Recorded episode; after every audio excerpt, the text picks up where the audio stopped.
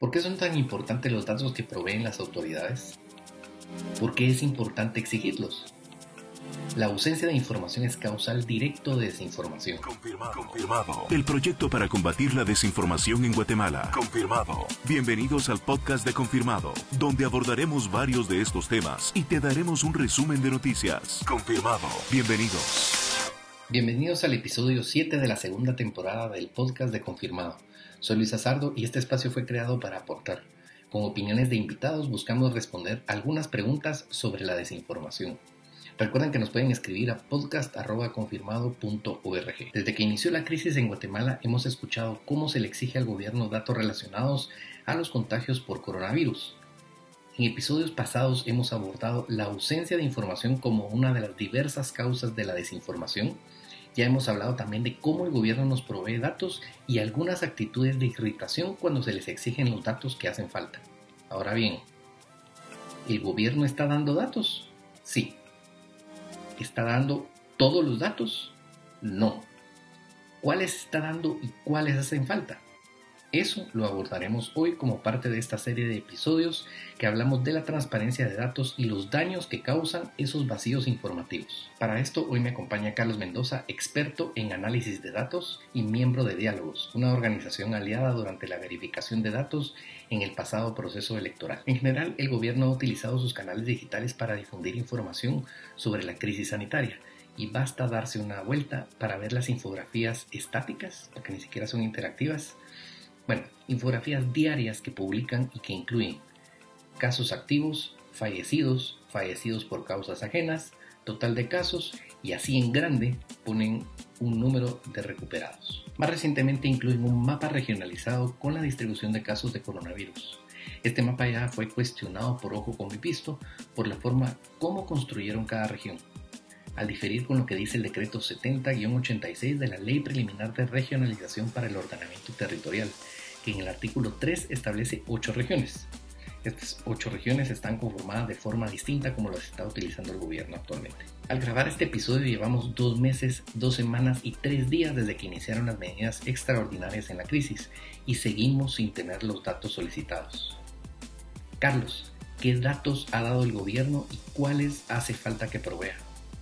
Desde el punto de vista de los datos relacionados con el COVID-19, el Ministerio de Salud Pública no ha dado datos relacionados con las pruebas eh, de diagnóstico. Eh, simplemente se limitan a decir cuántas pruebas eh, salieron positivas de un total del cual no sabemos a qué fechas corresponden. Eh, por lo tanto, eh, no sabemos si esos nuevos casos son del día anterior o de la semana anterior, pues sabemos que hay eh, un retraso importante en los laboratorios para poder dar resultados. También se necesita saber el, perfil sociodemográfico de estas personas a las que se les hizo las pruebas y dónde están residiendo en ese momento. Eh, no solamente de los casos positivos, sino también de los casos que dieron negativo. Esto ayudará a entender un poco más eh, el tema de la susceptibilidad a la enfermedad. Por otro lado, también es importante que el gobierno dé datos relacionados con los programas de ayuda a las familias. Por ejemplo, el Ministerio de Desarrollo eh, ha generado, eh, de acuerdo al, decreto, eh, una priorización de hogares que tienen un consumo de energía debajo de 200 kilovatios hora, eh, pero hay que priorizarlos de acuerdo a una serie de características, como por ejemplo eh, hogares eh, monoparentales, hogares con niños en edad escolar, hogares con personas de la tercera edad, etc. Entonces es importante que el Ministerio de Desarrollo haga explícito el método eh, con el cual están haciendo esa priorización en todos los, municipios y especialmente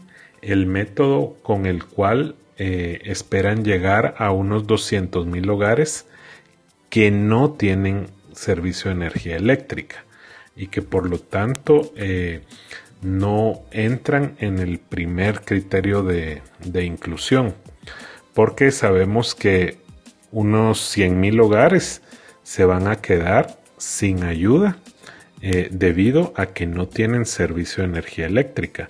Pero ¿cuáles son las condiciones? Entonces, explicitar esos métodos, los supuestos y los datos de, cada municipio y de cada lugar poblado, que es otro tema donde quien está pendiente es el Instituto Nacional de Estadística, porque tiene los datos del censo, pero no ha dado las bases de datos que permitan agregar a nivel del lugar poblado solo a nivel de municipio y se necesita tener más precisión de dónde están los hogares con determinadas características. Entonces eh, nos queda debiendo el Ministerio de Salud, nos queda debiendo el Ministerio de Desarrollo, nos queda debiendo el INE por la parte del censo y también es importante el tema del RENAP, que sí ha compartido datos sobre las muertes en estos meses y se puede comparar con las muertes de años anteriores, pero como sabemos el INE es quien procesa esos datos del RENAP y los convierte en estadísticas vitales. Y hasta este momento el INE todavía no ha hecho públicos los primeros dos meses de este año y necesitamos eh, conocer mes a mes cómo se está comportando eh, la, mortalidad en el país para ver si no hay eh, lo que en otros países se ha llamado exceso de, muertes que se le atribuye pues al COVID-19. Entonces estamos a la espera de esos datos del INE para poder verificar si hay eh, más muertes, ya sea por, por COVID explícitamente o por neumonía o enfermedades relacionadas con, con el COVID o incluso por otro tipo de muertes, porque hay personas que dada la pandemia no han estado recibiendo sus tratamientos y entonces eso los hace vulnerables a complicaciones de salud por miedo no van a los hospitales y entonces mueren en sus casas por, por falta de tratamiento. Gracias Carlos. Con esto que nos dice Carlos podemos comprender la importancia que tienen los datos no solo para proveer asistencia, sino para fiscalizar y comprender dónde se están situando los recursos. Es importante que se transparenten todos los datos, que se abran canales y la información pueda fluir a todos. Las autoridades no son propietarios de los datos, son quienes los gestionan. Es parte esencial dentro de un manejo de crisis el control y divulgación oportuna de la información. Restringirla solo causa problemas. Mientras este silencio continúe, aún sabiendo todos las dificultades que representa esta crisis, continuarán las especulaciones. Como lo he dicho antes, el gobierno tiene su cuota de responsabilidad, pero también nosotros podemos hacer algo importante, no especular. Está en nosotros ser sensatos y no permitir que nos utilicen. Está en nosotros decidir a cuál información le daremos atención y cuál merece que compartamos. Muchas gracias por escucharnos, gracias a Carlos y los esperamos en el siguiente episodio. Hasta pronto. Confirmado, confirmado. Encuéntranos en Apple Podcasts, Spotify, Google Podcasts y cualquier plataforma de podcast. Confirmado. El proyecto para combatir la desinformación en Guatemala.